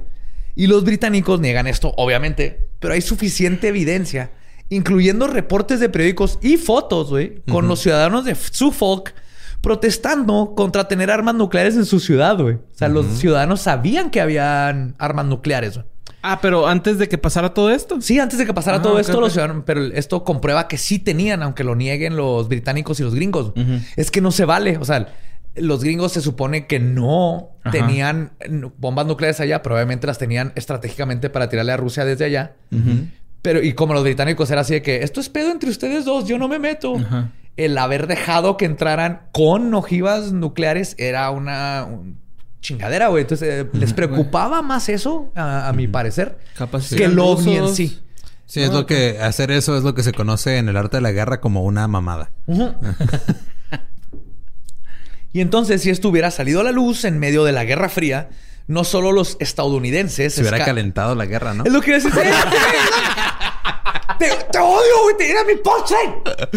Era mi punchline. Duré tres días para, tener, para escribir ese punchline, güey. Ahí me tomó que medio tú con tu pinche habilidad natural de hacer punchlines. Es tuyo, es tuyo, güey. Gracias, Borre. Borre lo reconoce, güey. Pasará Regresemos, historia. regresemos. Dale, dale, dale. No, esto nunca pasó. Pero se te chingó Dale. Un poquito. Pero es tuyo, Badía, es tuyo, güey. Tú úsalo. Guerra se calentaría como un microondas porque los microondas no salen. No, güey, no Y escalaría la ya tensa situación nuclear contra Rusia porque pues todo está de la verga de la chingada ya. No, yo no. no, pero tú estás madre, sería, se calentaría y escalaría la ya tensa situación nuclear contra Rusia.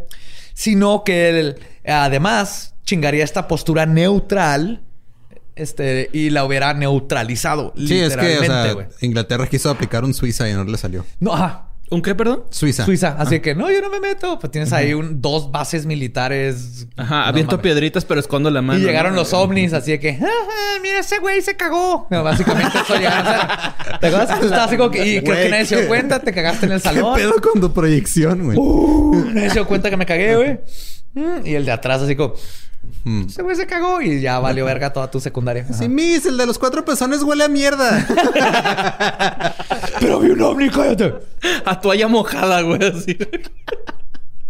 Como entre feo pero limpio, güey. y finalmente, la, la última pregunta es: ¿Qué fue de la secuencia binaria que Pennington recibió al tocar los símbolos?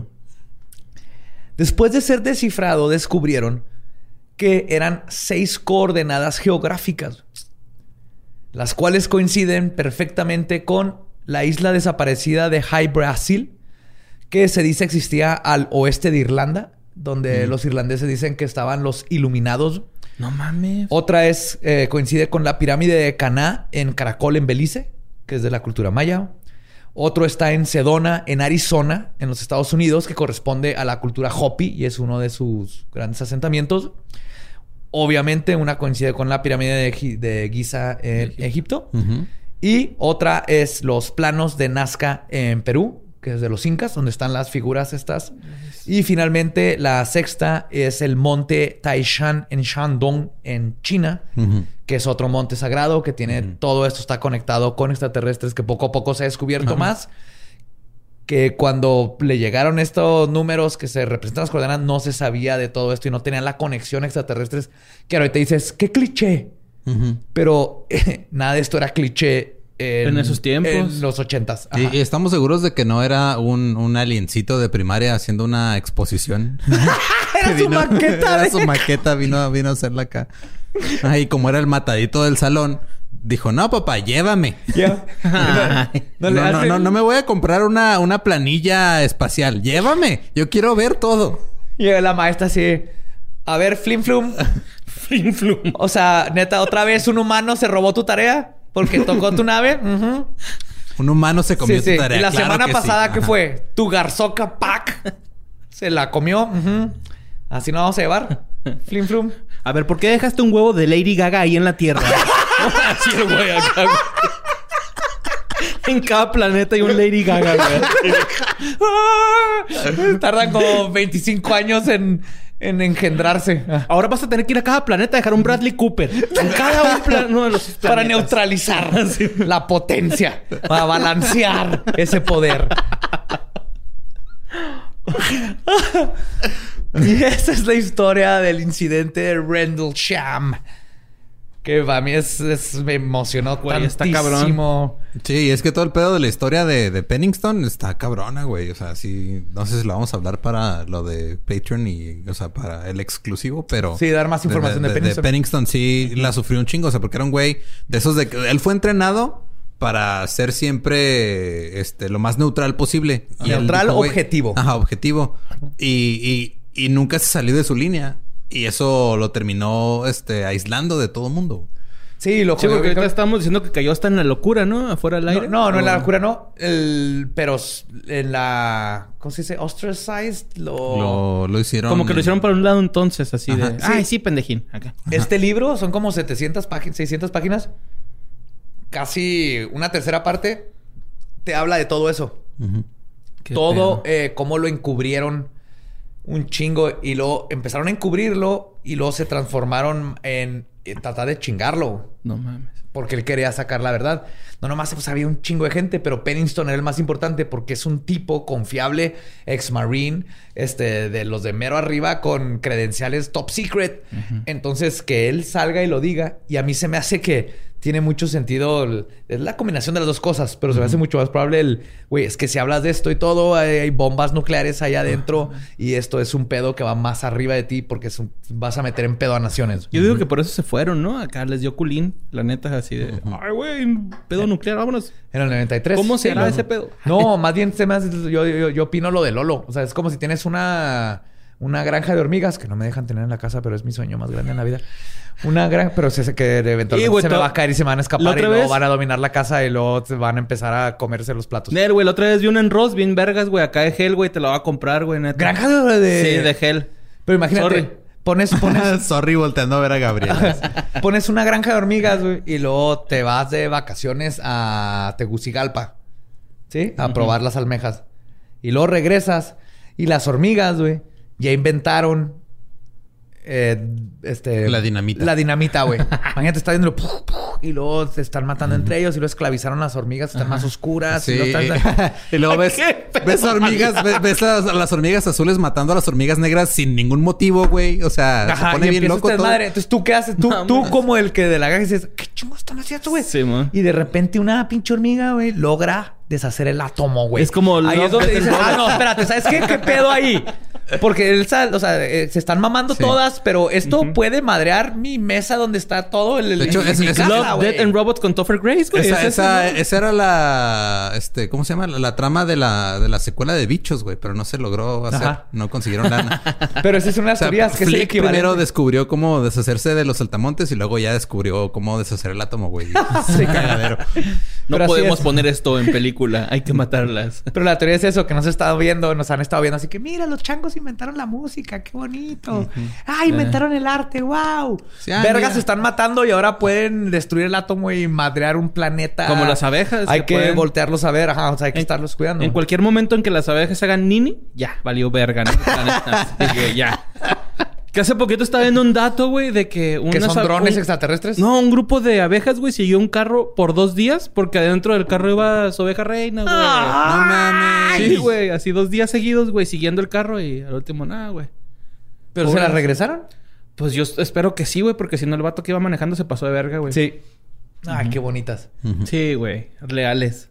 Cuiden a las abejas, por favor. Sí, por favor. Son drones extraterrestres que nos han ayudado a polinizar todo. A sobrevivir. Acabo de leer que muerden ciertas flores para que polinicen. Ah, no manches las muerden, ajá. Como murcielaguito o mods. Ah, me son, así. Ah. Son los fluffers de la polinización. Son los fluffers de la... Son los fluffers y los... Todos, güey. Son los porn stars de la polinización. Mm, yeah. Abejita, polinízame esta. Mm, flores. En fin, este... Jamás había sentido lo que era ñañara hasta ahorita, güey. Neta, güey. Ese es el porn de abejas y la flora. Chingo. Ok, pues ya podemos. Ese es el, fin. Sí, sí, sí. Es que nos desviamos un poco. Pero ah, sigo queriendo una granja de, hormigas. No, está bien. Este eh, recuerden que nos pueden seguir en todos lados. A nosotros como arroba leyendas podcast. A mí me pueden seguir como arroba ningún Eduardo. A mí en mis redes sociales como Mario López Capi. Y a mí me encuentra como Elba Diablo. Nuestro podcast ha terminado. Podemos irnos a pistear. Esto fue palabra de Belzebub. Abrajadabra. Los amamos. Manténganse curiosos, misteriosos y macabrosos.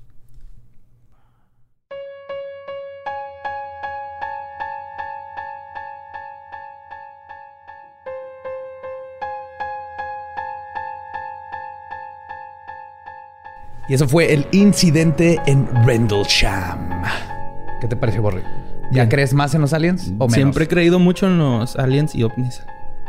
En vida dentro del universo, ¿no? Ahí en el espacio. Ahí andan, ahí andan. de vez en cuando llegan, nos traen mensajitos y, luego se van. Le dan de comer a los delfines. Es como, es como tu crush que no te quiere, o sea, no tiene el valor para hablarte, pero de vez en cuando te deja post-its así en, el, carro, en, la banca. Oye, si todo el planeta es nomás como el acuario de pulpos de los aliens y sin querer salieron humanos, entonces tienen que venir a darles de comer a los pulpos, ver cómo van y a ah, chingada, y andan los changos estos explotando bombas y matándose. Sí, lo creo a veces. Es posible, es muy posible. Y hablando de matándose. Hoy quiero contarles algo que la neta sí está muy culero. Lo mandaron ahí al, grupo y sí me agüité bien gacho, güey. En Guatemala, unos este, cristianos, o sea, digo, genéticamente son mayas. Ajá. Son maya quechi, se, dice, creo. Es maya Q, apóstrofe echi, no sé de cómo se pronuncia. Cuche. Pero son, este, o sea, son cristianos ya, de, profesan la religión cristiana. Eh, mataron a un médico maya. A un... Medicine Man. Ajá. Eh, lo quemaron vivo. Ay, no mames. No mames. Don Domingo. ¿Así se llama? Se llamaba. Bueno, o sea, sale Massachusetts Inquisición pero, all over again, pero en Guatemala. En el 2020. Sí. Sí, o sea, ahí este... Ahí, le están tomando fotos. Lo, grabaron con los celulares. ¿lo grabaron, güey? Sí, güey. O sea, estuvo... O sea, no, no, no quise ver el video. Nomás vi como una donde lo describen. Pero se ve, o sea, que anda corriendo desesperado en llamas y no lo ah, están ayudando. Mames, güey. Está, este, y el video lo subieron y le pusieron así, lo quemaron por brujo. Y dice, güey. Pero según este, un colega de Don Domingo Choc, que se, llamaba, dice que Choc era un guía espiritual y era un médico maya. Y era integrante de equipos de investigación científica sobre plantas medicinales. O sea, les tiraba paro a, científicos. Ayahuasca y todos los etnógenos. Como aquí los tarahumaras, ¿no? Que también aportan un chingo con las esporas de los hongos, güey. Ah, ¿no sabía eso? Sí, güey. De hecho, eh, mi señora está estudiando uno y creo que ya es de las pocas personas que lo estudia en, México. Y es una espora, no me acuerdo, se llama Astreus, no me acuerdo bien el nombre, pero haz de cuenta que los tarahumaras tienen lesiones y luego se lo se untan las esporas ahí y curan. O sea, se un pedo así chido, güey. Qué loco. ¿Es el que les hace correr sin este maratones sin en guaraches o no, no, ese es otro hongo. Quién sabe, pero sí. Y bueno, el, punto es de que este, o sea, es es triste que una digo, primero tu religión, si es una religión cristiana y la estás llevando al pie de la letra, te prohíbe matar gente. Entonces, de entrada. Sí, para empezar. Este, para empezar. De hecho, está en. ¿Cómo se llaman esas? Son 10. Los 10 este, este, reglas, las 10 reglas de Dios, los 10 10 mandamientos. Mandamientos. Esa ese detallito. Está en el drive-thru de los burritos que nosotros Así es. Referencia súper juarense. pero si algún día vienen a Juárez y comen burritos y hay 10 mandamientos en la barda, este. Vinieron al McDonald's de burritos. De burritos. y, eh, y lo que, o sea, lo que dice, bueno, estaba leyendo pues una pieza que escribió una persona de Guatemala en, la página de Telesur, eh, que es una, ah, una persona que es quechua. Quechua también es una... Es que soy malísimo con los nombres de indígenas, güey. No sé cómo se pronuncia, no sé nada. Sí, pero es una tribu nativa, ¿no? y él dice que este... El problema es que... El, o sea, el indígena cuando se vuelve cristiano está renunciando a sus raíces como indígena. Es, impresionante eso. Y luego se pone en, contra, de sus mismas raíces al grado de quemar viva a un señor. Un señor que ha ayudado a la comunidad, que les enseña de plantas, que... y todo por una mentalidad retrógrada que ni siquiera viene en la Biblia. O sea, inclusive si, si siguen la Biblia ahí, Jesús nunca quemó brujas. O sea, es una mentalidad que viene de ya la, institución de la iglesia y la Inquisición y todas estas ideas súper primitivas y es bien triste darte cuenta que en el 2020 siguen pasando. Sí, y el punto que hace esta persona en, la, en, su pieza de opinión que escribe es precisamente eso, que dice, es que honestamente aquí cultural, eh, culturalmente aquí en Guatemala pasa mucho eso. O sea, hay muchas, hay muchas personas de origen maya o descendencia maya que sean les, les impusieron la religión hace cientos de años entonces viven en esta como disonancia de soy un maya cristiano que está en contra de sus que está en contra de sus propias raíces.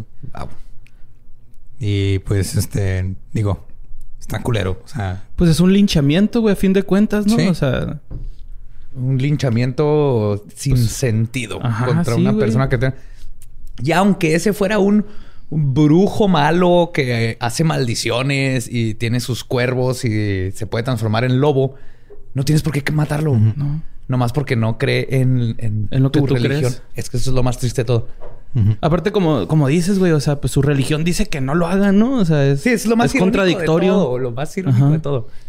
Sí, también lo que comenta aquí, digo, no conozco absolutamente nada de historia de Guatemala ni nada, pero eh, hubo, o sea, se supone que los cristianos pentecostales son los que han como llegado a imponer cosas. Este, han cometido genocidios en nombre de la religión, como suele pasar ah, muchas veces en la historia. Y este, y aparentemente en los ochentas eh, fue cuando, o sea, fue cuando empezó como esto a ponerse más, como más fuerte. Así estoy completamente desconectado de la historia de, de Guatemala y de Centroamérica en general. Así que obviamente no tengo nada de información, pero si alguien nos está escuchando allá, que sé que hay gente que nos escucha en Guatemala. Le voy a mi este, mamá. Cerveza gallo. es lo único que sé. Cerveza gallo. Y mi mamá y todos sus hermanos vivieron como 10 años en Guatemala. Sí. Ah, y también una amiga es de Guatemala. Mi, abuelo se los llevó a 10 hermanos a Guatemala. Y ahí vivieron. Es que tu abuelo era cubano, ¿no? No, ese era el, del lado de mi papá. Ah, ok, ok. Ese es el lado de mi mamá. Pero se fueron allá a poner. Ah, bien nómada, güey, tu familia acá. en todos lados. Sí. y terminaron en Juaritos. Todos. Qué bueno, porque lo tuvieron sexito y lo salí yo. Sexito. El va diablo. no puede. El... Nomás la puntita. Estaba hablando de mis papás. Fue la forma más menos iu en que pude decir esa frase. Se quisieron mucho y nací yo. Hicieron un beso. Ajá, y luego se quisieron más y nació tu hermano. Y, Ajá, y así. Llegó la cigüeña. Llegó la cigüeña, los encontró cogiendo y les entregó un niño. así funciona, ¿no? sí, así es. Te cogiendo sin condones. Órale, va. Un niño. la cigüeña nada más es una, una ave muy pervertida. Sí, y trabaja mucho. Y muy trabajadora. Sí. Eh, ¿Se fijan cómo nos vemos por la primer tangente que encontramos? Sí, por favor. deprimente. Sí, güey. Es que sí está muy triste. la, pérdida de las... Eso es lo que a mí siempre me deja así de... ¿Cuántas culturas no hemos perdido por esas mentalidades y esas... ¿Cuántos conocimientos? O sea, se quemaron librerías enteras. No sabemos nada de los mayas porque les quemaron todo. De los aztecas les quemaron todo. La librería de Alejandría la quemaron toda. A Hipatia, filósofa chingoncísima, le quitaron la piel viva. Y ahora en el... y ¿Hace cuánto? Y en el 2020 no hemos cambiado en absolutamente nada. Entonces, este... Por eso es necesario que cuestionen. No, nada más acepten cualquier creencia que les quieran imponer. cuestionen y si después de cuestionar se dan cuenta que... Ah, ok, pues me voy por ese lado. Chido, adelante. Pero no, este... Coarten las libertades de propios y extraños con sus pinches religiones. Y también no digas, no, no, pues que esos son ellos. Es, la misma mentalidad, nomás diferentes grados a donde llevas la acción. Sí. Pero tienes que darte cuenta si tienes esa mentalidad, que aunque no le harías eso, sí dirías, ah, sí es un brujo, él está mal. Él es satánico, él está mal. Aparte de que le tiemblas, ¿no, güey? Pues se supone que tu religión te cuida de eso, entonces... ¿Por qué te da tanto miedo, güey? O sea, ¿para qué haces esa pinche acción tan ojete? Es que los crean con mucho miedo desde niños que luego van con estas supersticiones. O sea, aquí en México no andan quemando lechuzas, por ejemplo, porque son brujas. Y apedreándolas, güey. Están apedreando un chingo de esas madres. Sí. Bueno, lechuzas, no. Por eso nunca nos llegó la carta para ir a Hogwarts, ¿no? Ajá, por eso en México no hay, no hay mexicanos en Hogwarts, porque se echaron a todas las lechuzas. Se chingaron a todos los. ¿Cómo se llamarían? No, no sería Hedwig, tendría nombre como Mexo. Astlaten. Ay, güey. Astlatl. Ajá, Astlatl, como Aztlán. Quetzalcoatl, acá no. La lechuza emplumada. con escamas, ¿no? Wow. La lechuza con escamas. sí, esta es la lechuza emplumada, Harry. Que no es una lechuza normal. Cállate la boca, Harry. ¿Quién es el mago aquí? ¿Tú o yo, cabrón? ¿Quieres ir a la escuela o no? Qué culero, güey, que te lleve una carta una lechuza. Yo sí me culiaría. Ni la abriría. ¿Por qué? Pues no me güey. Es una lechuza que te hace traer acá un encanto o algo así. O tus impuestos, güey, acá una. el SAT, güey. El SAT va a empezar a echar lechuzas para que. para servirte acá tu. Mira, mira, me acabas, de, me, acabas de llevar a esto y no quería llegar.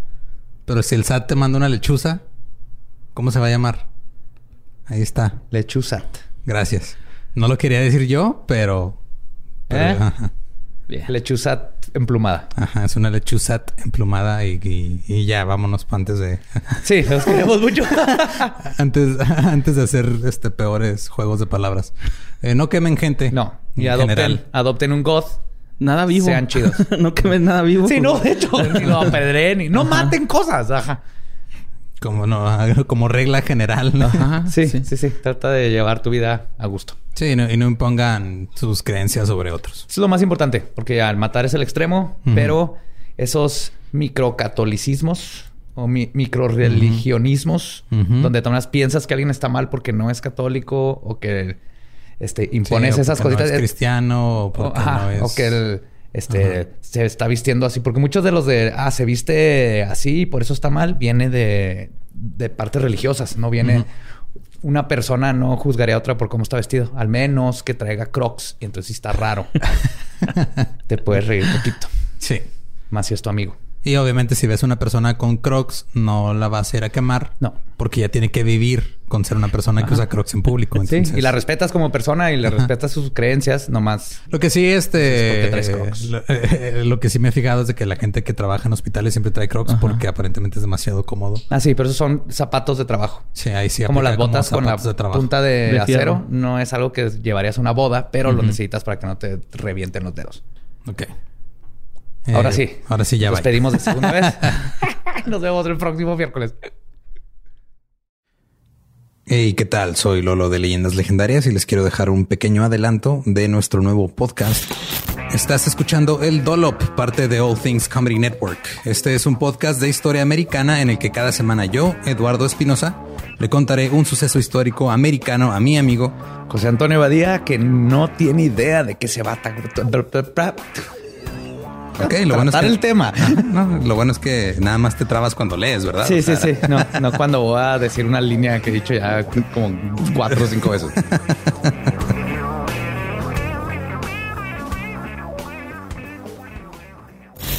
De joven comenzó a trabajar en barcos y en 1816 fue capturado por el pirata Jean Lafitte en la costa sur de Texas.